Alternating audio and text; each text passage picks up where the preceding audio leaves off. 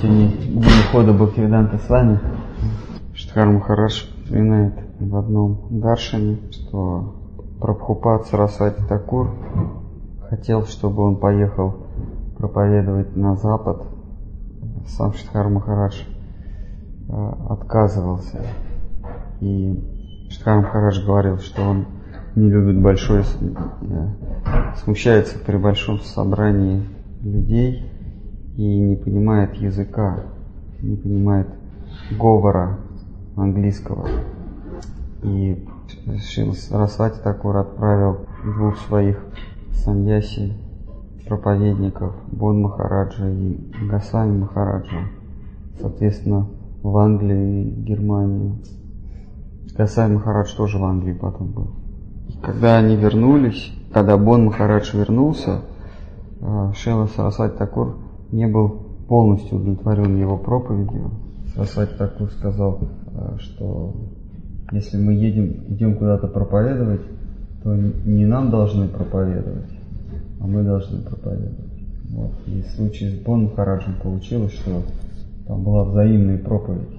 И тогда Сарасвати Такур попросил поехать Штхару Махараджа. Но Штхар Махарадж отказался, и тогда поехал, вместо него поехал Гасвами Махарадж близкий друг Бхактиракшат Штар Махараджа. И Штар Махарадж вспоминает, что когда Касай Махарадж уехал, то этот оставшийся месяц я провел с Расвати Такуром, и через месяц Расвати Такур умер, ушел из жизни. В 1936 году Касай Махарадж уехал в Англию и в Германию проповедовать. В Германии вот как раз мы знаем факт, что он встречался с Гитлером и и Гиммлером. И они издали книгу Бхагавадгиту в переводе Шила Сарасвати Такур на немецком языке. Говорят, что все сжигали, да, что немцы сжигали там всяких. На самом деле издавали, получается, издавали гиты. При Гитлере, оказывается, гиты издавались, а какие-то там книжки сжигались. А почему тогда бомбили? Кого? Немцы Индию бомбили. Немцы? Да. Англичане как обворовали всю Индию за 300 лет. Англичане, они, они действовали очень хитрым образом. Во-первых, они вывезли все богатства, а когда богатств почти не осталось, они заставили индусов производить товар, ткань, хлопок. А, вот. Но, но индусам запрещено было ткать из, из этого материала, ткать одежду. Производить одежду и ткани было запрещено. То есть все это возилось в Англию, там были большие ткацкие фабрики, которые производили ткани и одежду, привозили в Индию, и индусы должны были это покупать. Вот так вот они действовали. Если кто-то начинал производить отдельно, там в Индии целыми деревнями занимались там, ткачеством или были целые, как вот у нас там гжель там делают матрешки, да, хохлома там еще что-то. Прям целыми такими областями там была развита тайная индустрия. Вот области, где была развита ткацкая промышленность или просто ткачество, туда англичане приходили и отрубали всем ткачам по одной руке. Всем, прям целыми деревнями, прям раз, раз, что они не могли ткать. Что люди должны покупать из Англии одежду. Выращивать они могли, вот этот леон, там, хлопок, а вот производить из этого хитро очень действие. Вот. Ну, это, так сказать, отклонение. Ну вот тот месяц Гасвай Махарадж, он уехал в Германию, он там провел конец 36 -го года, весь 37 год. В Германию и в Англию. Вот, и Шиткар Махарадж вспоминает, что я, с одной стороны, я попросил духовного учителя, чтобы я не поехал, вот, а с другой стороны, этот месяц я провел с ним, и я был при его уходе. Если бы я уехал, говорит, в Англию, то я бы не был бы у смертного адра своего духовного учителя. Вот. И тогда же Сарасвати Такур высказал желание, что он хочет 10 лет поехать, на 10 лет уехать из Индии и проповедовать в Европе. И он еще советовался со своим, с другом своей семьи, старшим братом Рабинраната Тагора. Вот, они были очень близки с, с Бхактинодом Тхакуром, они были друзьями. И Сарасвати Такур знал семью Рабинраната Тагора, семью Тагоров, и он советовался с ним, куда ему поехать проповедовать. Тот говорил, что в Америку лучше не ехать, потому что в Америке собрались всякие йоги, Викананда, еще всякие вот такие И они испортили очень отношение вообще к, к индийской культуре. Эти псевдопроповедники индийские, Вивекананда, Рамакришна, хотя Рамакришна сам не ездил, но вот его ученик, его ученики, они проповедовали. И они э, испортили отношение к ведической к индийской культуре в целом. В Англии, в Англии тоже лучше не ехать, потому что там к нам относятся высокомерно, потому что мы народ порабощенный, и все, что исходит из уст порабощенного народа, они будут, воспри... они будут на это смотреть свысока. Они будут это воспринимать, как будто мы, мы хотим взять реванш за то, что нас покорили, мы хотим вам что-то, как отомстить, показать, что у нас есть что-то ценное. То есть это будет рассматриваться как некий политический ход. Поэтому Франция, французы вообще не восприимчивы ни к чему духовному, нациям материалистов. Первые в Европе восстали против Бога. Это французская революция. Туда тоже бессмысленно ехать. Да, любопытно. Вот у нас в Матхе только всего один француз. Живет где-то в Марселе, там бывший моряк какой-то или рыбак. Такой хороший очень. Пожилой дяденька. Вот.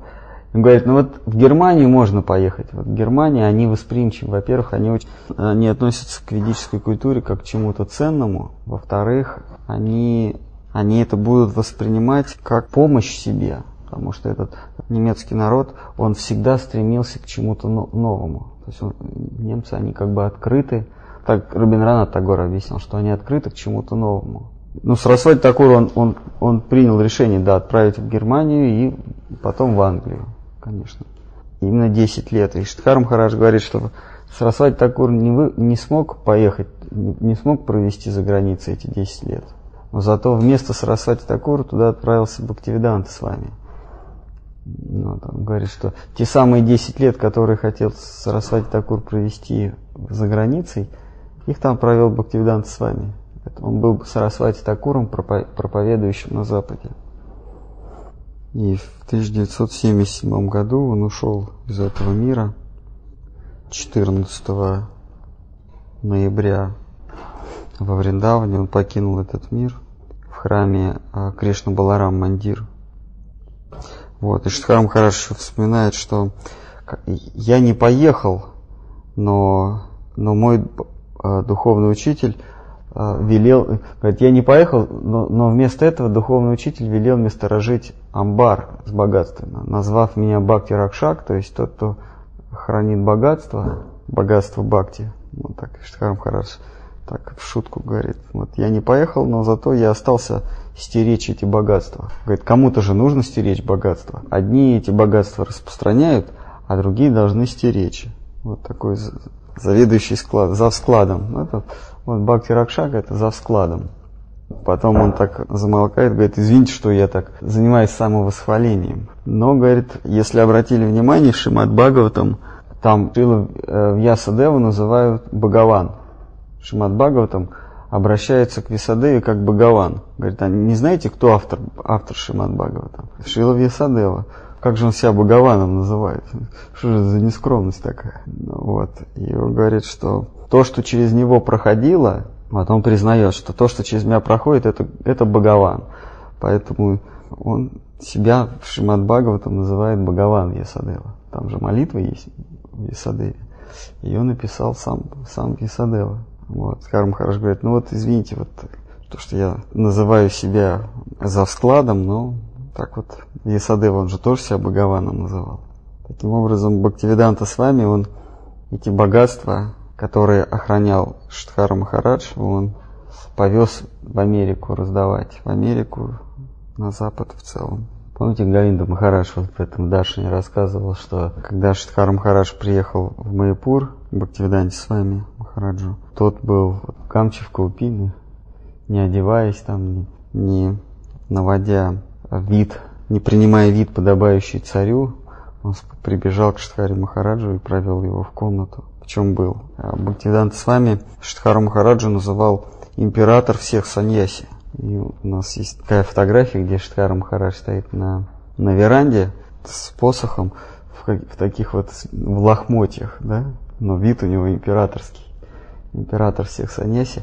Это вот его фотографировали такого хорошего качества. Это вот как раз фотографировали по просьбе Бхактивиданта с вами приехали с хорошей техникой. Почему поехал в Америку? Вы же сказали, что там уже Рамакришна. Но это Рабиндранат Тагор советовал не ехать в Америку. Просто Америка – это флагман земной цивилизации, и все смотрят, что происходит в Америке и копируют. Американцы, они обладают способностью мультиплицировать идею. Если какая-то идея им понравилась, то со своей хваткой, со своей как бы, способностью делать сети, они могут весь мир охватить. То есть это центр, центр цивилизации, центр финансовый, финансовый центр, цен- информационный центр всего мира. Откуда мы знаем, что НЛО прилетает на Землю? Только из Америки. НЛО ведь только в Америку прилетает. Так бы мы и не знали. Бхактивидант с вами, он привез идею сознания Кришны. Из Америки это попало в Англию, потом в Австралию, потом вообще в Европу. Восток, он все копирует с Америки. Сознание Кришны и в Японии, и в Сингапуре появилось. И в Индию пришло. Знаете, индусы, они все американское принимают как подлинное. Когда Америка приняла сознание Кришны, то, естественно, Индия стала принимать сознание Кришны. Например, в Индии э, проповедь сознания Кришны, она очень не философская, она очень своеобразная. Вот если кто-то из европейцев или людей русских с русским складом ума попадет туда, он очень удивится, как Гурудев проповедует на собраниях, там, если собираются люди по каким-то праздникам. Вообще Гурудев не дает публичных программ сейчас, но если какой-то праздник, день явления Гудхара Махараджа, день ухода или там Кисапуджи самого Гурудева, или просто праздник, собирается огромное количество индусов, то он очень своеобразно проповедует. Он перечисляет заслуги Шичтани Сарасват Матха за рубежом. Он говорит, у нас в Америке столько-то храмов, у нас в Мексике 9 центров, в России очень много преданных. Для нас, вот, скажем, людей западного склада или русского склада, это бы наоборот отторгнуло.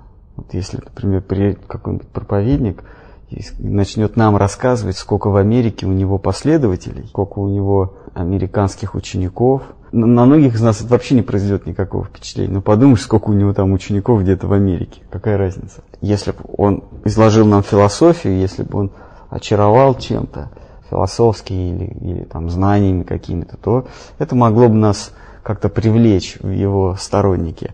А когда он перечисляет, сколько у него учеников, сколько у него храмов, сколько книг напечатано на каких языках, я уверен, что для большинства из нас это вообще не было показателем успеха миссии. Ну, подумаешь, много народу. Вот сколько народу там в Компартии или там в какой-нибудь еще партии. Но в Индии там совсем другая проповедь. Когда Бхактивиданта с вами приехал в Индию, он привез с собой учеников, этих э, танцующих слонов. Да, он, вот этих белых саньяси, высоких, здоровых, их называли белыми танцующими слонами.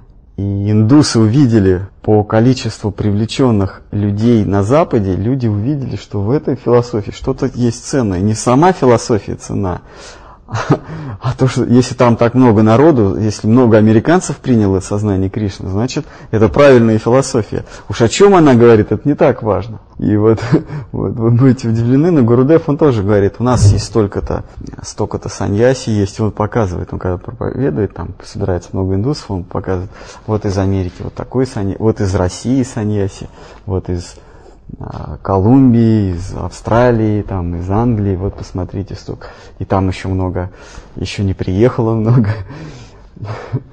Да, индусы это воспринимают.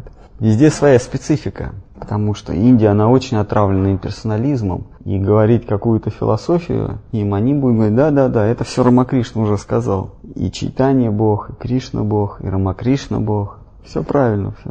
То есть там немножечко по-другому было. И Бхактивиданта с вами, он приехал на, в Америку. Там он проповедовал философски и своим очарованием. Вот я разговаривал с его учениками, а у меня, у меня всегда вот был вопрос. Книги Бхактивиданты с вами, они очень не философские. То есть вот с точки зрения анализа, вот, богословия, это никакие. То есть они, они неинтересные просто с точки зрения богословия как науки. Я спрашивал, а чем же вас это привлекло? Мне ну, любопытно было. Они говорили, что с вами Махарадж, он обладал необычайной очаровательностью, что просто один раз его достаточно было увидеть, чтобы предаться ему до конца жизни и, вот, и пойти за ним, куда он позовет. Что он излучал такую вот любовь, такую, такое милосердие, не делал различий. Поэтому его называют воплощением Шила Нитянанды Прабу. Шила Нитянанда Прабу – это олицетворенное качество милости Махапрабху. У Махапрабху много разных качеств. Вот одно из его качеств – милость. Оно имело личностную природу. Воплоти. Милость воплоти – это был Нитянанда Прабу. И Бхактивиданта с вами он был воплощением Нитянанды Прабу. То есть он не делал никаких различий. Проповедовал всем.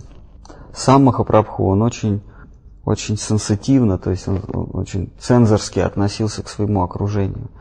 Есть а, случай, что один саньяси, младший брат, Бхакти, э, младший брат э, Хридаса Такура, он просто подумал о, о женщине, о наслаждениях, просто подумал. И Махапрабху его прогнал, просто потому что подумал. Махапрабху был очень строг э, в общении. Он или его ближайший спутник Сварупа Дамадар, он оберегал Махапрабху от любых идей, которые не были чистой идеей чистой преданности. То есть там, где хоть немножечко есть какая-то порочность, хоть чуть-чуть, это могло Махапрабху доставить боль. Например, если бы кто-то в присутствии Махапрабху прочел молитву «Отче наш», Махапрабху с ума бы сошел. Серьезно, потому что там есть очень много корысти. Прости нам, должника. То есть, понимаете, э, состояние Махапрабху, это состояние восьмого стиха Шикшаштаки, когда он говорит, что ты можешь меня убить, можешь меня облобызать, а можешь на меня внимания не обращать, а можешь предаваться утехам с другими в моем присутствии. Все равно дороже, дороже тебя никого нет для меня. Ты моя жизнь. Так он к Господу обращается. С такими молитвами Шимати Радхарани обращается. Личности в таком состоянии сознания вдруг читают молитву «Отче наш», где к тому самому лицу, к которому ты обращаешься с, с этой, можешь меня раздавить, убить, что хочешь со мной сделай. Кто-то обращается, прости мне, прости мне грехи, как, мы, как я прощаю своим должникам. Ну, прости. И это могло свести его с ума, довести до, до самоубийства. И поэтому Сварупа Дамадар, он очень оберегал Махапрабху. Через него проходили все поэмы, все, все богословские произведения, все стихи, прежде чем попасть на стол Махапрабху, так сказать, проходил, это, это все проходило через цензуру Сварупы Дамадара. Махапрабху был очень чувствителен ко всякого рода отклонения от, от чистого бхакти, ко всякого рода. Но Нитянанда Прабу, он наоборот шел к людям.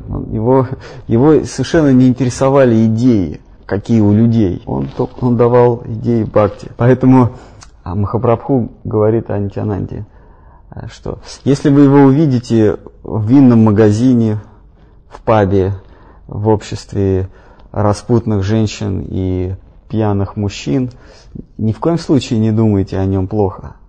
Потому что он пришел не заразиться от них, а, а заразить их. Он пришел не к ним, а, то есть он пришел не чтобы у них взять, а чтобы им дать. А кто кроме него еще может это сделать? Все остальные, они упадут под натиском соблазнов этого мира, кроме Нитянанды Прабу. Прабу говорит, я поклоняюсь купине Нитянанды Прабу. Нитянанды Прабу, то есть он так его превозносил. И Бхактивиданта с вами, да, мы видим, что где он начал проповедь? Он начал проповедь среди наркоманов, хиппи. Просто приходил к ним в кружок, где хиппи собирались. В Нью-Йорке где собираются, собирались хиппи в парке, в центральном парке Нью-Йорке, вот прям в центре города, большой такой квадратный парк, большой-большой, там белки живут, там, там около ста видов диких животных, прям в центре Нью-Йорка. Вот. И он приходил, и, а, и там всякие собираются наркоманы, люди бегом занимаются, поют, играют, хиппи собирались. И он там, значит, пел Хари Кришна. И кто мог услышать? Только вот хиппи Э, наркоманы собирались и вместе с ним пели. И сила его свято... воспевания его святого имени была такова, что сначала они пели с ним, а потом стали спрашивать, а что же нам дальше делать? И он им стал говорить, что не надо делать. Отказаться от порочных привычек, отказаться от пороков жизни. Просто от того, что они рядом с ним были, эта его святость, она их заражала. Там были курьезные случаи, что кому-то он дал, там что-то на третий день он дал саньясу, ну что-то такое, очень быстро дал саньясу, а, или посвящение дал, тут говорит, что мне теперь надо делать? Он говорит, ты должен побриться. Побриться и оставить шику. Тот, значит, побрился нагло, но у хиппи они бородатые были, ну с такой бородой пришел, значит, у него шика, такая бородень. Сам ничего не сказал. Пришел такой с бородой. Очень долго Джанарда Махараджа сказал, что очень долго Джанарда Махарадж, он один из, из первых вот тоже э, учеников Прабхупады. Вот. Что значит? Он побрился, тот, вот, и он э, наголо. А вот говорит, я так долго эту бороду отращивал, ну не могу я ее сбрить. Ну, и с вами Махарадж не настаивал, пока, пока того не возникло желание само, само желание, естественное. Поэтому Штхар Махарадж его назвал Шактявеша аватарой Нитянанды Прабу. Вся сила, вся сила милости вся сила неразборчивости к нашим недостаткам. А Нитянанды Прабу, она вселилась в с вами Махараджа. Если бы он хоть какие-то ставил цензорские преграды, цензорские ворота, то никто бы не смог пройти этот экзамен. То есть настолько такая милость. Никаких порогов. Любой может мог прийти к нему. А как Бхактивинат с вами попал в Россию? Даже железный занавес был, как Ну, не знаю, ну, думаю, визу получил, приехал. Ну, во-первых, был здесь три дня всего. Он же не проповедовать приехал. Остановился в гостинице «Метрополь». Вот он там жил. Но он был всего три дня здесь. И никаких публичных программ, естественно. Да, у него был один ученик в России, Ананта Шанти, вот, Анатолий Пеняев. Он встречался с Бхактивидантой с вами и принял посвящение в этот же день.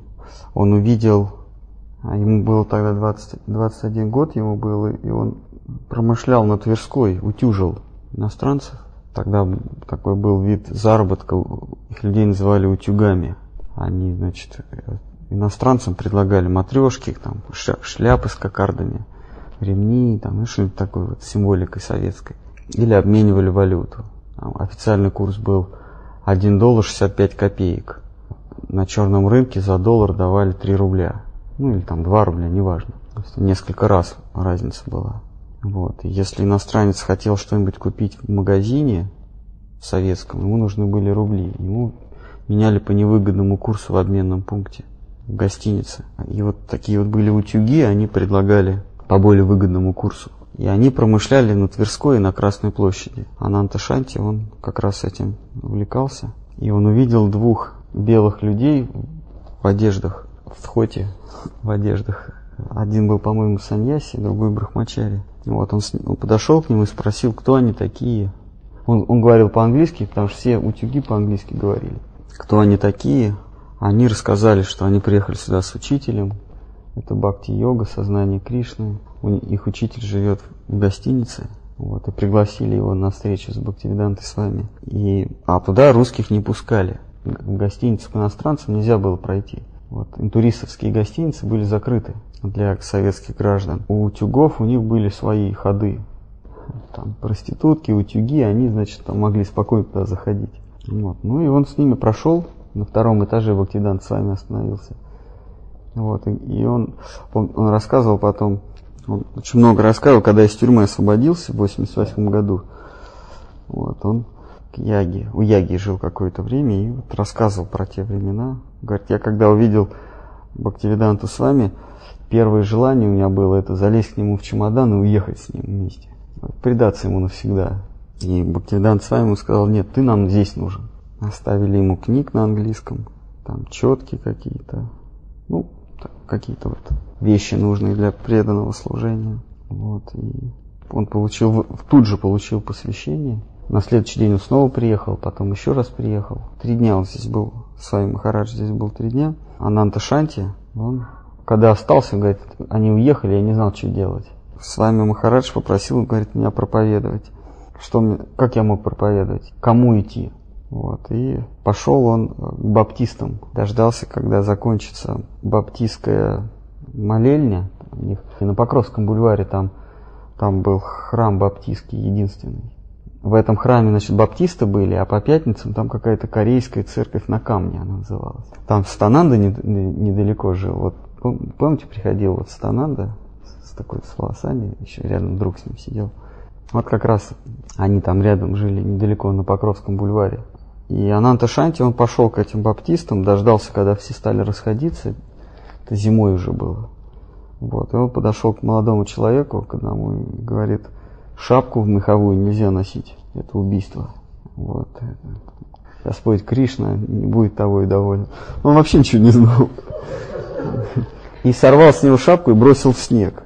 И, значит, тот принял сознание Кришны, естественно. Естественно. Это был Вриндаван Дас. Не наш Вриндаван Дас, а который в Курджиново. Дяденька старенький. Это был какой-то 73-й или какой-то, в общем, такой год. Ну что еще, какие-то вопросы?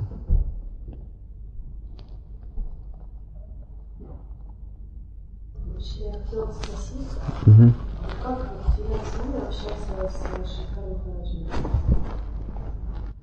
В смысле, на Бенгале? Они оба бенгальцы были. Когда Бхактивиданта с вами вернулся из Америки в Индию, то он жил у, у Штхара Махараджа, потому что не было тогда Чандрадай Мандир. Майпур Чандрадай Мандир не было, и Бхактивиданта с вами жил у Штхара Махараджа в Матхе. Вот в Шичтане Сарасват Матхе там есть такое голубое здание, Блю Хаус его еще называют. Вот на втором этаже он там жил. У него комната была. И он говорил, что это самая, самая лучшая комната, которая, в которой он когда-либо жил. Штхар Махарадж. Он говорит, я до сих пор не перестаю удивляться. Он, у него в Нью-Йорке был восьмиэтажный храм. Везде его принимали э, в дорогих или храмах, или в гостиницах, или... А вот про эту комнату он сказал, что она самая лучшая. Вот. И он гостил там несколько недель, потом, потом уехал. Но своих нескольких учеников он оставил в Матхе, Матхе, читание Сарасват Матхи, обучаться у Штхара Махараджа. Вот. Он говорил, что я всегда хотел, чтобы Штхара Махарадж был духовным лидером Искона. Но Штхар Махарадж всегда отказывался. Штхар Махарадж, он себя называл man. То есть по-русски это как вот серый кардинал. То есть за кулисами он там плетет вязь за кулисами. Вот, то есть никогда не был на, на переднем плане. Не, не любил. Сарасвати Такур Штхар Махараджа называл изловар. То есть тот, кто любит легкую жизнь, любитель легкой жизни. Штхар Махарадж говорит, меня Сарасвати Такур всегда называл изловар. Когда я отказался поехать в Англию, он меня назвал любитель легкой жизни. Изловар. А Говинда Махарадж говорит, нет, изловар по-другому переводится. Это, это тот, кого легко полюбить. Штхар Махарадж говорит, нет, изловар это любитель легкой жизни. Говорит, если какие-то вопросы в духовной жизни, то я согласен ответить, если они сюда приедут. Но ехать к ним что-то проповедовать, это не, не моя природа, не в моей природе. Вот. И когда открылся вот этот иск, искон Чандрадай Мандир, главный, большой храм, Свами Махарадж предложил Штхари Махараджу приехать и жить там. Говорит, мы для тебя лифт соорудим. У тебя будет персональный лифт, чтобы ты мог передвигаться у тебя будет своя машина и водитель, ты только здесь будь и все. А, и вот, говорит, я буду проповедовать в других странах и присылать к тебе людей, чтобы ты мог им, им давать сознание Кришны. А Гурудев тоже э, не хотел быть Ачари Шичтани э, Сарасват Матха. Он говорил, что лучше я буду секретарем, то есть заниматься вот такой вот организационной деятельностью, вот, то есть ни, ни в коем случае. Кто-то другой пусть будет духовным, да, духовным ачарей. Но Шиткар Махарадж сказал ему, нет, нет, ты можешь выполнять, в тебе, в, в тебе могут соединены качества и духовного лидера, и организатора. То есть Гурудев, он совместил в себе и, и качество Шидхара Махараджа, и, и, и с вами. Поэтому он говорит, что у меня два, два духовных учителя. С вами Махарадж и Шидхара Махарадж. Он одновременно и широко проповедует, и при этом он является хранителем преданности. За складом, но тот еще, ну, кто еще приторговывает? Кто раздает? Или Шидхара Махарадж, он Бхактивиданта с вами называл божественным камевоежором. Камевоежор, какая у него задача? Он ходит по домам и предлагает продукт какой-то за так, не берет плату. Если вам понравится, то вы можете потом заплатить. Вот так с вами Махарадж, как и Нитянанда Прабу. Он стучался в каждый дом бенгальский, каждый бенгальский дом и говорил, примите Махапрабху, а, молитесь на Махапрабху, прославляйте его. Хотя Махапрабху ему дал строго-настрого задание идти проповедовать сознание Кришны, проповедовать святое имя Господа, Кришны, Хари Кришна мантру. Нитянанда Прабу не распространял Хари Кришна мантру, он распространял Гаура мантру. Прославляйте моего господина Гаура Сундару. Он не проповедовал сознание Кришны. Нитянанда Прабху, он проповедовал сознание Махапрабху. Ну как он делал? Он, примите это, примите святое имя Гауранги. А- И когда а, владельцы предрассудков спрашивали, а что мы, что мы за это должны будем заплатить? Что мы получим? Он говорит, получите любовь к Господу. Вам больше в жизни ничего не понадобится. Вы же любви ждете. Вот она и будет у вас. Просто пойте имя Гауранги. Джая Гауранга, Баджа Гауранга. Только пойте имя Гауранги, и будет у вас то, что вы ищете. Они говорят, а что мы за это должны будем дать? Мне ничего не надо. Вот берите за так. Всем раздал за так. Так действует опытный камевоежор. Так действовал Бхактивиданта с вами. Он всем раздавал мантру без разбора. Но когда потом люди принимали святое имя и спрашивали, ну хорошо, а что-то же надо дать взамен, он забирал у них жизни. Говорит, все надо, вот все, что у вас есть, давайте. Опытный камевоежор. Он сначала подсадит кого-то, как Гриша Азизян. Вот он, он, он был в Америке, когда он был, он фильтрами какими-то торговал. Он приезжал в город, раздал всем фильтры и не брал за это деньги. Не брал за это деньги. А потом через несколько недель приезжал и говорил, и либо заплатите, либо фильтры обратно возвращайте. Но поскольку людям так нравилось, они, они ему деньги за это давали. Вот так же Нитянанда Прабу действовал. Раздавал святое имя, и когда человек спрашивал, ну нужно же, чтобы вкус есть, а чтобы дальше быть со святым именем, чтобы оно не ушло, что-то надо. Мне надо всю жизнь свою отдать, умереть, чтобы жить. Но до того, как с вами Махарадж поехал проповедовать в Америку, он в Америку поехал в 65 году, а в 56-м он получил саньясу, Абай Чарандас его звали, а, Абай Бабу его звал, Штхар Махарадж, и все Гауди Вайшнавы, ученики Сарасвати Такура, они его называли Аб- Абай Бабу. Вот. И Абай Бабу жил у... а, У него была своя лаборатория, и он сдавал Штхари Махараджу и Гаинди Махараджу комнату рядом со своей лабораторией, фармацевтической лабораторией. Он аюрведические лекарства готовил. В Калькутте, да. В, Ка- в Калькутте или, или в Аллахабаде. Да, в Аллахабаде? В Аллахабаде. Вот. Ну вот он. Потом он разорился, и, с- и Штхари Махарадж переехал. Материальная жизнь у него не удалась. Совсем не удалась. У, у Бхактивиданты с вами. Бизнес у него не шел. Совсем. Все, что-то не то его, то его обманывали, то еще что-то происходило. Вот. С женой ему не повезло. Была дура набитая. Сварливая очень была. Когда, когда Бхактивиданта с вами, Абай Чаран Бабу пришел просить саньясу у Штхара Махараджа. Он приш- он пришел к Штхаре Махараджу просить саньясу. Штхар Махарадж ему отказал. Говорит, нет, иди лучше у Кешева Махараджа проси саньясу. Моего уч- ученика, санья- саньяси ученика. Кешева Махарадж это гуру небезызвестного Нараяна Махараджа. Духовный учитель Нараяна Махараджа. Вот. И Бхактивиданта с вами он принял посвящение саньяса, саньясу инициацию получил у Кешева Махараджа, что вот этому небезызвестному Махараджу дает повод думать, что, Штхара Махар... э, что Бхактивиданта с вами его брат в Боге.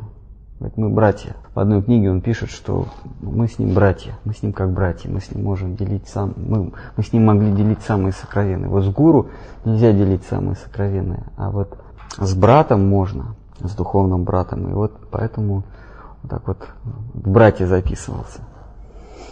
Вот. И Штхарам Хараш отказал Абай Бабу в инициации, в саньяс инициации. Он сказал, что меня твоя жена просто убьет, если я тебе дам саньясу. У меня, говорит, не очень хорошие отношения с ней. Вот. А с детьми, детей, Штхар Махарадж детей с вами Махараджем, говорит, у него было три ребенка, трое сыновей. Один был, он прям, прям вот так вот на, в лекции, он так, ну это не лекция, это просто разговор, он говорит, один был идиот, другой был полный идиот, а третий был придурок. Вот так он. Говорит, это, говорит, в жизни ему не повезло с бизнесом. Все. И дальше вот такая фраза, что один был идиот, другой законченный идиот, а третий придурок. Но вот все, например, но сестра Шитхара, э, Бхактивиданта с вами, Пишима, Пишима Деви, она ученица Шитхара Махараджа. Вот, с вами Махарадж сказал ей, если у кого и будешь инициацию просить в Гавде Вайшнавизм, посвящение только у Штхара Махараджа.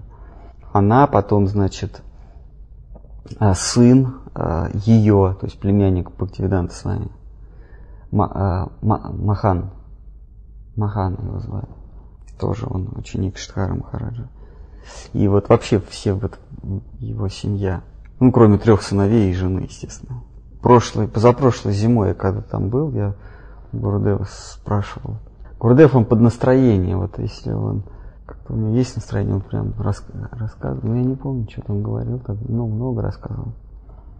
Но в основном случаи из жизни. Они же жили, они шесть лет вместе жили. Да, они шесть лет жили.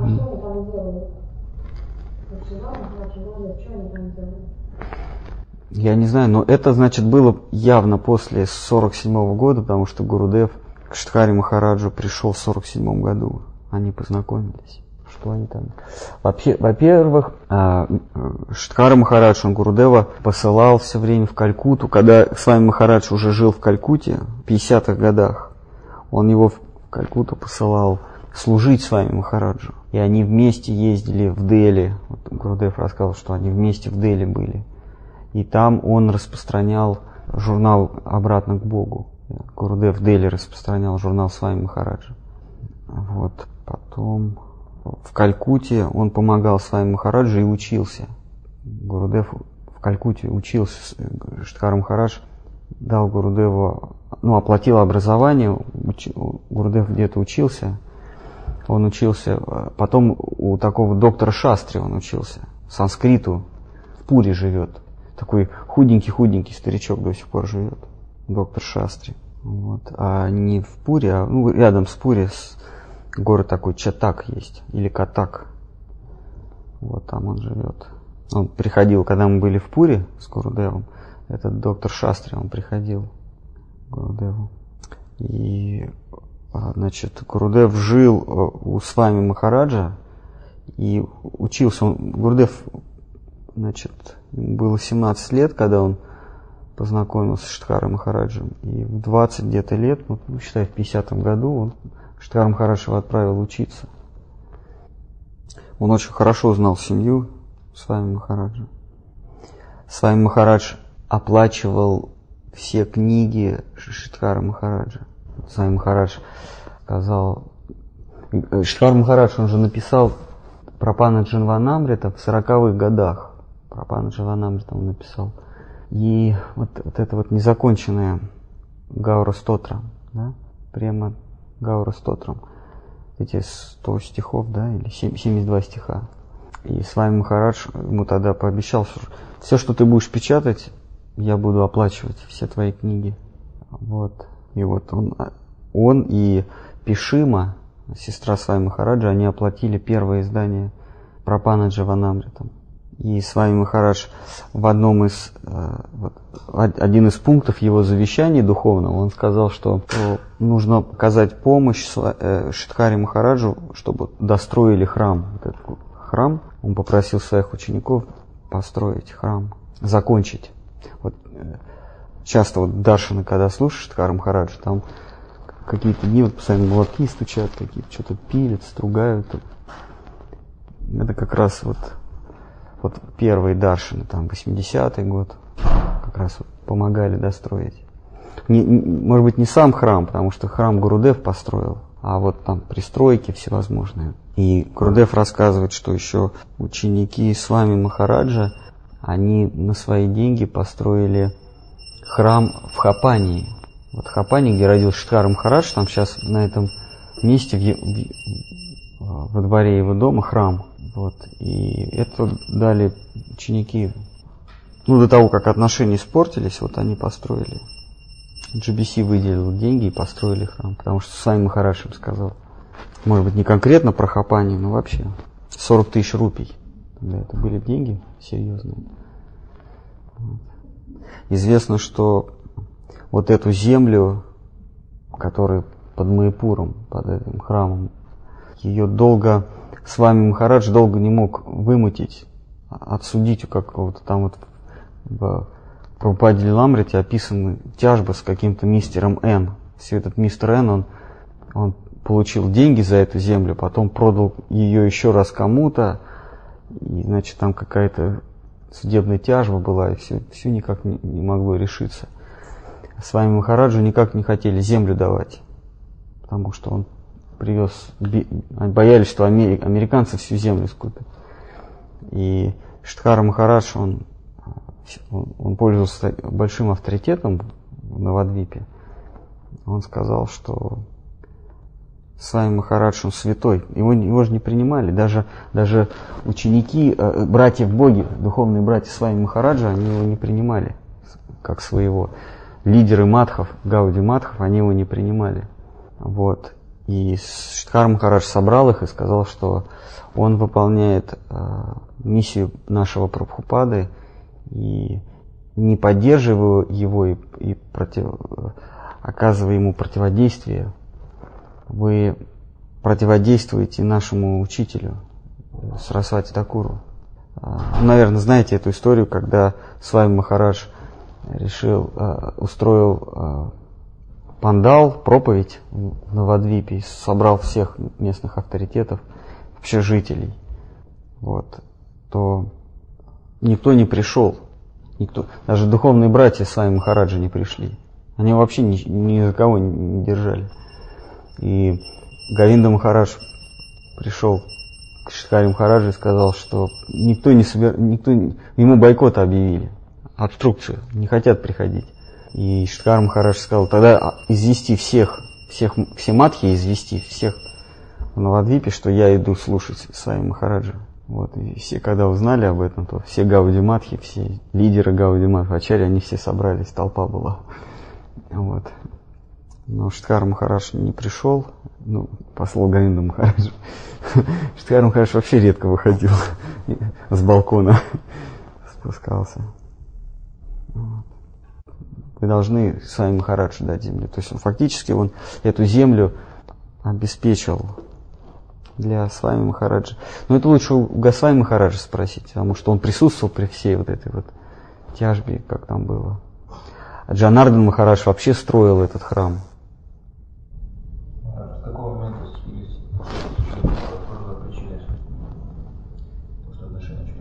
Ой, я не знаю. Я не помню этого. Тогда надо спрашивать у кого-то. Я слышал, что используются отношения. Я, правда, не знаю. По-моему, нет. Так, да, ничего не происходило такого. Слышал, но это не авторитетно. То есть, может быть, а, один из первых учеников. Я слышал, что используются отношения. Я, правда, не знаю. По-моему, нет. Так, да, ничего не происходило такого.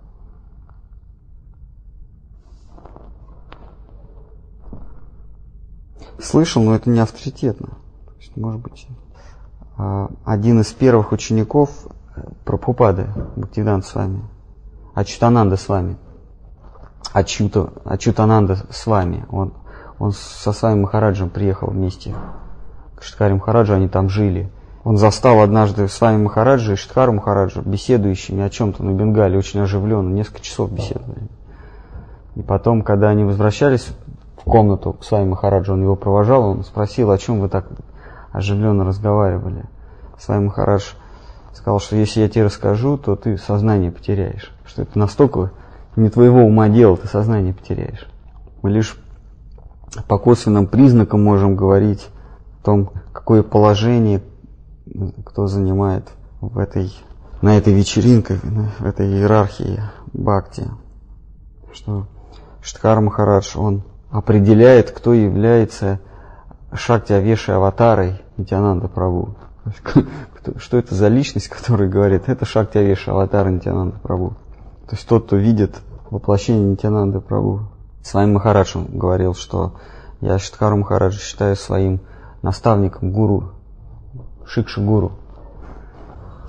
А про, про конфликт, ну конфликта никакого не было, просто Штхар Махарадж однажды такую фразу обронил, он говорил, сказал, что жалко, что начальная школа стала конфликтовать с, с высшей школой.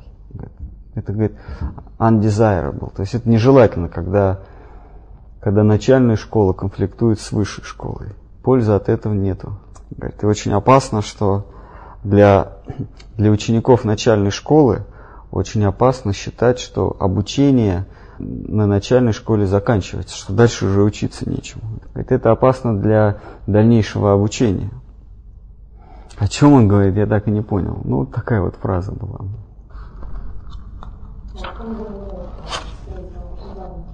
Как понять встретил? Ну, мы сегодня же про уход говорим. С вами, Махараджа, а не про приход Гурудева. А встретил, Гурудев вспоминает, что он жил у себя в деревне, и однажды к нему пришли двое брахмачари. Вот, а они, от Штхара Махараджа. Они ездили, проповедовали. Вот. Он подумал, что... Да, и он увидел в этом чистоту, он, и он спросил у них, от кого вы пришли? Они говорят, у нас есть гуру Садху один, он же на Вадвипе. И он бросил дом и пошел с ними. Когда они пришли э, в Навадвипу, то уже было поздно, и им пришлось вплавь, два часа ночи им пришлось вплавь перебираться через Гангу. Там, там довольно такое течение. Переплыли они Гангу. И э, когда он, он пришел к Штхаре Махараджу, увидел, что тот, это было два часа ночи, и Штхар Махарадж повторял мантру. Говорит, я его увидел и с тех пор уже не уходил от него. Тогда Ганга разлилась, потому что это деревня Барампур, Гурудев, где родился, там, строго говоря, чтобы оттуда прийти, тебе не нужно реку пересекать. Но был, было наводнение, им пришлось переплывать. Там было маленькое здание, трехкомнатное здание, всего три комнаты. В одном жили, жил Махапрабху жил, а в другой комнате Штхара Махарадж, и в третьей Гурудев с э, Харичараном Прабу. Харичаран Прабу до сих пор там живет, в этой комнате. Три комнаты сквозные. Вот здание, вот как представим себе вот это здание, и три комнаты, поделено на три комнаты и, и три двери в середине. Балкон был потом, это, это вот самое первое здание, самое первое. Но оно ну, где-то на высоте, вот кто был в Матхе, да, вот заходишь справа, вот это вот старое с, с такими сарками из колонн, и оно довольно высоко, потому что там происходит наводнение. Это второе здание после хижины соломенной, после хижины. Там еще вот краска, где отвалилась, то видно, что кирпичи не, не, между собой не цементом, а какой-то грязью друг на друге лежат. Песок с какой-то вот с чем-то смешивается. Старый, такая кладка старая, узкие печи. А сейчас над ним уже надстройка. Там вот комната Штхара Махараджа наверху. Это потом надстроили. Да. Подумала, что возможно ли правда, что если мы читаем какие-то, которые дал нам Шикар и Веда то, может быть, где-то между ними находится понимание Сиданта Сарасвати. Посередке. Существует начальное образование, существует средняя школа. Есть начальная школа, средняя школа, высшая школа. Бхактивиданта с вами, он дает начальную школу, не пройдя которую мы не можем понять, что преподают в средней школе высшей школе. Если вы хотите понять Бхактисидханту Сарасвати Такура, то значит, вам надо изучать что-то между, среднее между высшим и, и начальным, да, посередине. Ну, где-то шестой класс, вторая четверть. Сарасвати Такур, он сказал, что Штхара Махарадж, что, он так сказал, что я могу уйти из этого мира спокойно, потому что есть человек, Штхара Махарадж, который мою ситханту может передать в чистом виде. Сам Бхактивинод Хакур, он три раза Бхагавадгиту переводил, не отказываясь от предыдущих переводов. Один перевод с комментариями был направлен на одну аудиторию, второй на другую, третий на третью аудиторию. Срасвати Такур, у него была вообще своеобразная проповедь, он вообще о Кришне ничего не рассказывал. Он не рассказывал о, о лилах Кришны, он не, не рассказывал, не обсуждал десятую песнь Шримад Бхагаватам. Он рассказывал только о том, в основном, о том, что не есть сознание Кришны. А что есть сознание Кришны, это откроется в сердце. Но в начальной школе нам даются какие-то знания, которые привлекают нас вообще к процессу обучения. И нам, нас взбадривает преподаватель, учитель, он нас взбадривает в первом классе, он говорит, как, у, как у тебя все хорошо получается. В первом классе, оказывается, даже двоек не ставят, чтобы не отбить у ученика охоту учиться дальше. Делают учение, делают чем-то привлекательным. Говорят, что да, в общем, Вайкунтха, Галока Вриндавана, сознание Кришны, 16 кругов. Если в момент смерти вспомнишь о Кришне, то попадешь к Кришне. Ну, на худой конец можешь умереть на полную луну, или когда там две недели, когда луна восходит, да? Ну, на худой конец можешь сначала попасть на Брахмалоку, к полубогам, ну, а потом уже с, со вселенским затопом, когда вода потечет, то можно на виманах, на космических кораблях уже на Вайкунху. Правильно так, да? Вы должны знать. Все, все просто.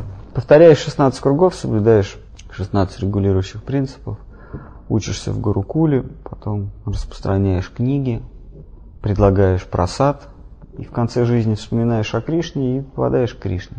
Так нас учат в начальной школе, что все очень просто. Я в детстве думал, что Немецкий язык очень легко выучить. Нужно знать все буквы. Меня дядя в Германии служил, он говорит, немецкий язык такой легкий. Вот тебе, и мне показал буквы, и я, значит, все буквы выучил, выучил и ребятам во дворе хвастаться, что я немецкий язык знаю. Вот точно так же нам, мы приходим в сознание Кришны, нам говорят, да все, в общем, легко, надо делать это, делать то, а и, и твоя тележка, то есть твой поезд, он сам тебя привезет. Знать несколько мантр, на ночь бить свой ум башмаком, да, правильно? Правильно. И что, и ум будет у тебя как шелковый. Предлагать Кришне просад, колокольчик звенеть. Без этого нельзя. Но Шидхара Махарадж говорит, на самом деле надо умереть. То есть надо все отдать. Умереть, чтобы жить. В каком смысле умереть? Умереть от, от стыда, чтобы жить. Стыд – это такое оружие, которое тебя убивает.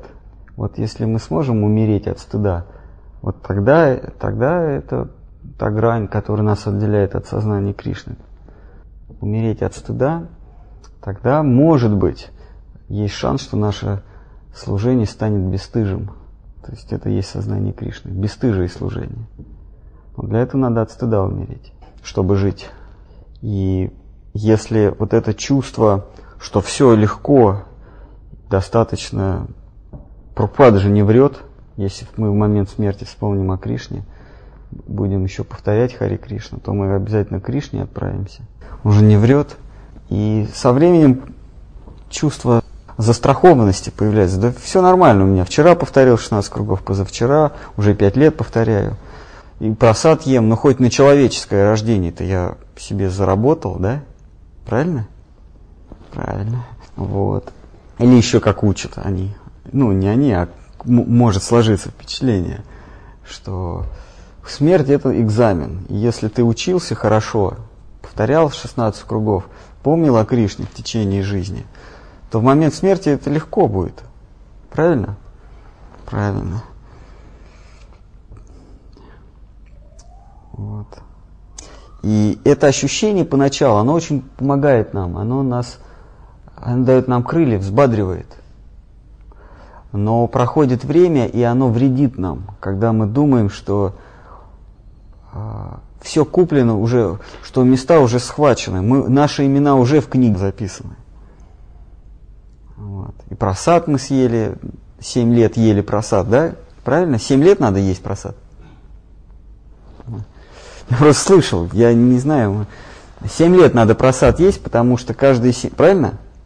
Ну, значит, я не один слышал такое. Каждые 7 лет наши, наши клеточки полностью меняются. Тело полностью меняется через 7 лет. Так вот, если 7 лет подряд есть просад, то тело становится духовным. Просад – духовная пища.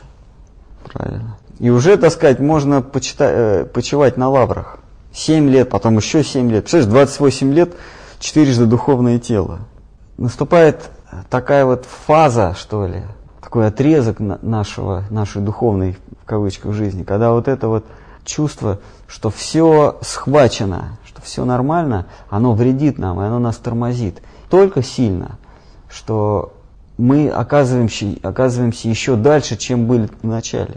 Вот это ощущение, что в третьем классе ты уже знаешь все, что выучив все буквы немецкого алфавита, ты уже знаешь немецкий язык, вот это ощущение, оно вредит, оно тебя отбрасывает еще на, дальше, чем ты, с чего ты начинал. Поначалу вот это ощущение, что узнаю я 33 буквы алфавита и буду знать язык, оно помогает, помогает научиться читать буквы, потому что не зная букв, мы даже не сможем слова прочесть. Не, см, не умея читать слова, мы не сможем понимать, о чем нам говорят. То есть мы соблюдаем какие-то правила, какие-то нормы, ведем регулируемую жизнь садхану, чтобы удариться в некую стенку и понять, что все бессмысленно, что никакая садхана не может дать мне уверенности в духовной жизни, а уверенность, она вредит мне, что вот изучая законы, нормы садханы, мы чему-то учимся – и когда приходит ощущение, что я чему-то научился, вот это вредит нам. Тогда в этом польза. Это подводит нас к покаянию. Если вот это чувство, что я уже все знаю, почти что, мне осталось только выучить наизусть остальные стихи Бхагавадгиты, пройти вторую ступень Бхактишастри, получить шнур, и, и я уже буду брахманом, духовным наставником или там еще кем-то, гуру или каким-то там саньяси, это убивает в нас преданность, уверенность, что вот это я узнаю, и я буду все знать, это убивает в нас преданность. А, но если мы понимаем, что вся наша жизнь бессмысленна была, то есть э, то, что мы прошли, оно, оказывается, ничего не стоит. Вот здесь происходит резкий скачок на, на ту грань, которая называется умереть, чтобы жить. Если получив все, получив все вот эти регалии, тебя уже записали несколько раз в разряд чистых преданных, не чистых, а старших. У тебя дипломы есть в Бхактишастре. Когда ты понимаешь, что все это бессмысленно, это только вредит мне. Это во мне гордыню только рождает. Вот в этот момент происходит, происходит вот это самое прорыв. Умереть, чтобы жить, умереть от стыда. А мне один наш э, индус преданный наш брат в Боге, Кумар в Питере, он на врача учится. Он говорит, что когда, когда мы заканчиваем, он уже выучился, по-моему, да, говорится, нам преподаватель сказал, что через год мы забудем все, что, все чему научились в медицинском институте, мы вообще ничего не будем помнить. Я его спрашиваю, а зачем тогда учишься? Он говорит, но я от других буду отличаться тем, что я знаю, где, к какому, к какому справочнику обратиться. От простого смертного, то есть от не врача, я отличаюсь тем, что я знаю, какую книгу открыть, чтобы э, свои знания как справочники посмотреть. Вот это, говорит, смысл обучения. Он мне рассказывал, что у человека есть 206 или 200 с чем-то косточек. Оказывается, у нас есть 200 с лишним косточек. И говорит, я их все наизусть знаю там еще сколько-то 100 или 200 мышц есть. И говорит, тоже все наизусть знаю. Но самое смешное, что когда я сдам экзамен, я через год я вообще все забуду. Я говорю, а что, чем ты, врач, будешь отличаться от неврача? Он говорит, а я буду знать, где открыть, какую страницу открыть, чтобы посмотреть, как, как эта косточка называется. А ты, говорит, не будешь знать. Вот и все. Вот точно так же наша смысл вот этой садханы, духовной, не в том, чтобы мы что-то узнаем. Изучение Писания не в том, чтобы узнать что-то, складировать в себе информацию, какой рукой что мыть, какой рукой э, что есть, да, там или еще, а в том, чтобы знать, куда обратиться или к кому обратиться э, в нужный момент. Тот, кто соблюдает садхану, тот, кто живет жизнью преданного, отличается он выполняет совершенно бессмысленную механическую работу, правильно? Мы же бессмысленно это все делаем. Не, не отдавая отчет, что мы делаем. Мы просыпаемся и бубним, кто про себя, кто вслух, бубним какие-то слова. И называем это святым именем. Но это не святое имя. Зачем мы это делаем? Для того, чтобы понять, кому обращаться в, трудную минуту. Какой справочник лезть. Гурудеву, да? Вот как врач, когда он все забыл, но он знает, к какому справочнику обратиться или, или к какому наставнику идти, чтобы тот ему помог. И также преданный, он изучает все это для того, чтобы знать, куда идти. То есть, что, уметь отличить подлинное от неподлинного. Потому что ему могут подсунуть какую-то книжку, которая может про Бхакти рассказывать, или ему могут подсунуть, придет какой-нибудь, кто будет также про сознание Кришны говорить, что он там 20 лет или 30 лет в сознании Кришны. Только тот, кто соблюдает нормы поведения преданности, соблюдает нормы садханы, ведет преданность, жизнь преданного, он сможет отличить, подлинный это справочник, здесь подлинный Бхакти говорит или не подлинный. Это садхана нам позволяет отличить настоящее от фальшивого а не то, что она нам дает знания, благодаря которым мы духовно продвигаемся. Соблюдение вот этих четырех норм чистой жизни не есть пища убийства, не играть в азартные игры, не употреблять а, дурман и не заниматься сексом, позволяет нам очистить сознание лишь до, просто до, до, до того уровня, чтобы уметь отличить фальш от нефальша. Уметь отличить игру от подлинного, увидеть в себе подлинные переживания от фальшивости, от притворства. И все. Знаний никаких не дает. Вот, поэтому Штхар Махарадж говорит, очень печально, что начальное образование пришло в конфликт с высшим образованием. Смысл высшего образования в чем? В том, чтобы развеять предрассудки начального образования. То есть, когда мы переходим в высшую школу, все, чем мы занимаемся – это мы выкидываем из своей головы знания, которые мы получили в начальной школе. Это высшее, высшее образование. Но мне проще на примере с физикой, да, когда мы начинаем физику изучать в университете, в институте, то два года преподаватели, они выкидывают из нас все, что мы в, в, в средней школе получили. Все, что мы узнали о физическом мире, мы должны выкинуть из, из своей головы.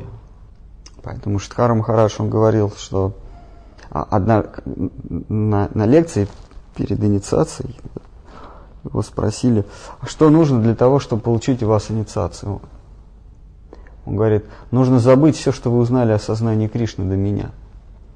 Вот.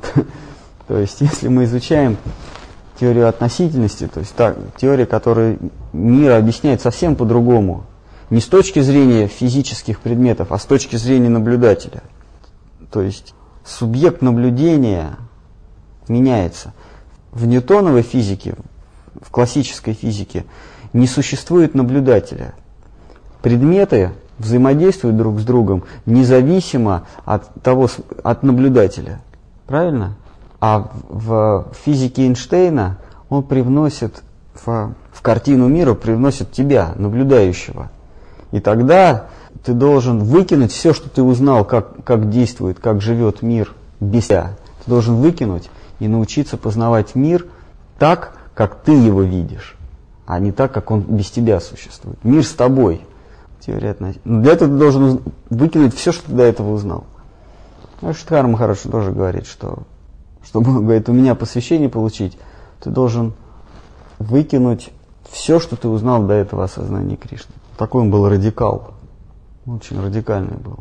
И Гурдев, помните, он вспоминает, что когда, когда он попросил посвящения Штхара Махараджа, Штхар Махарадж сказал, что я тебе дам при два условия. Да, первое, ты не должен жить своим умом. Ты согласен? Он говорит, да. Второе, ты должен жить моим умом. Согласен. Он говорит, ну по привычке я сказал да. Потом много, много раз сожалел об этом. Первое, не жить своим умом. Что значит не жить своим умом?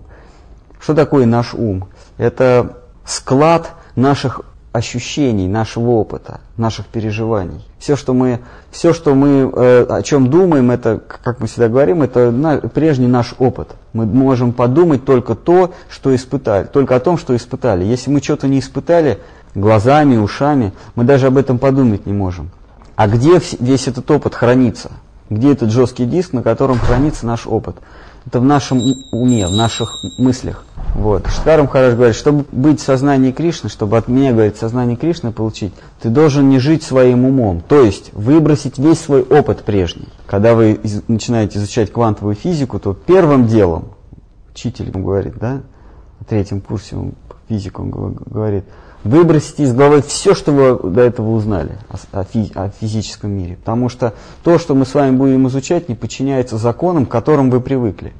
Вот. А также и Штхар Махарадж, он радикал был такой. И если уж мы хотим узнать, что, что говорил Сарасвати Такур, да, или в чем идея Сарасвати Такур, в чем его ситханта или богословие, то Сарасвати Такур проповедовал и самое сокровенное, и проповедовал общее знание. Вот, вот. Он был проповедником. Штхар Махарадж не был проповедником он, как он сам говорил, что проповедь всегда агрессия, то есть ты вторгаешься в мир другого человека. Это называется проповедь или агрессия. Ну, не в плохом смысле агрессия, это просто вторжение в мир другого человека. Это, это проповедь. Вот. Штхара Махарадж, он не вторгался в мир другого человека. Но если, у другого, если другому человеку было тесно в, в его собственном мире, тогда Штхара Махарадж его приглашал в свой мир, так сказать. Вот. Шила Сарасвати Такур, он и проповедовал, то есть вторгался, его миссия Гауди Матх, это была исключительно миссией проповедников. Это организация, где готовились проповедники. При этом он давал самые сокровенные вещи. Так вот, Штхар Махарадж, он та грань Сарасвати Такура, который говорит самые сокровенные. При этом он никогда не говорит о лилах Кришны, да, то есть вы никогда не услышите от него про Радхакунду, что там происходит. Но слушая его, вы не можете больше ни о чем думать, как о самом, ну, опять-таки, не о Радхакундах, а то, то, что он говорит, это сознание Кришны в чистом виде. Хотя он не говорит о сознании Кришны, о Кришне, так сказать, да. Вот та самая непроповедническая сторона Шиткара Махараджа, или непроповедническая сторона Сарасвати Такура, это Шиткара Махарадж. А вот проповедническая сторона Сарасвати Такура – это Бхактивиданта с вами. А после высшей школы еще бывает диссертация. Не, не, это все, мы говорим про высшую школу. Диссертация, потом, э, потом что, потом академия, да, потом, э, потом что, дача в Переделкино, да, дача в Переделкино, э, действительный член Академии наук, вот что потом. Потом Нобелевской. То есть потом уже идут премии какие-то, ковришки. Штхар Махарадж, это как, если сравнить с миром физики, с миром физиков, Штхар Махарадж как Ландау, был такой физик в 50-х годах, в середине 20 века. У него не было вообще никаких регалий. Он не был ни академиком, ни как, никто, вообще не. Все, все академики у кого уже и дача в Переделкино был, все было. Они все приходили к нему на консультации. Вот. И если твои опыты, твои какие-то взгляды в физике не были одобрены Ландау, то хоть трижды академик, там, трижды Саньяси или кто там с тобой мир физики тебя не принимал. Ну, то есть, как, чтобы дача в Переделкино была, это, конечно, хорошо, чтобы там у тебя были комната в Майпуре, э, еще что-нибудь там, дом в Майпуре. Это, конечно, хорошо какие-то регалии иметь. Но в мире физиков, то есть в мире вайшнавов, только вот если Ландау тебя признавал, тогда с тобой вообще как-то разговаривали. А до этого, ну да, дача в переделке. Вот Штхар Махараш, он такой, у него не было никаких регалий. Он не был Ом Вишнупат Парамахамса, так далее. Так, извини. Просто, он просто Бог, без всяких, э, за складом. То, что другие распространяли, он это держал. У него ключ был от этого. Без всяких регалий, за складом. Как на войне. Адъютант, он кто, в звании лейтенанта там, или вообще сержант, да, но он может э, строить по росту генералов, полевых командиров. Потому что адъютант, он имеет доступ к персоне номер один. Хотя самого у него никаких регалий нет. У него и званий нет, и медалей, в общем, не за что давать. Вот Штхарам хорошо не было ни званий, ни регалий, просто Бхакти Ракшак. За складом. За складом Бхакти. И когда порой возникает или возникало впечатление, что наконец-то ты понял, о чем говорит Штхар Махарадж, то в следующую секунду он тебе объясняет, что ты вообще ничего не понял. Вышибает почву из-под ног. Он это называет принцип uncertainty, то есть принцип неуверенности. Сознании Кришны вы здоровы, то есть вы двигаетесь в нужном направлении, если у вас постоянно охватывает чувство неуверенности, полной несостоятельности. Ничего не могу. Это, это, это а, свидетельствует о духовном здоровье. Если у вас появляется чувство, что все идет в нужном направлении, что почва под ногами, то это, боле, это болезнь, то есть надо куда-то бежать, звать, звать на помощь. Когда у тебя домашние божества где-то там на Ярославском шоссе, и ты 10 лет служишь в спальне с божествам, ощущение, что все, шнуры, брахманы, три, трижды в теплой ванне днем омовение принимаешь. Полное ощущение. А потом бац, и где ты?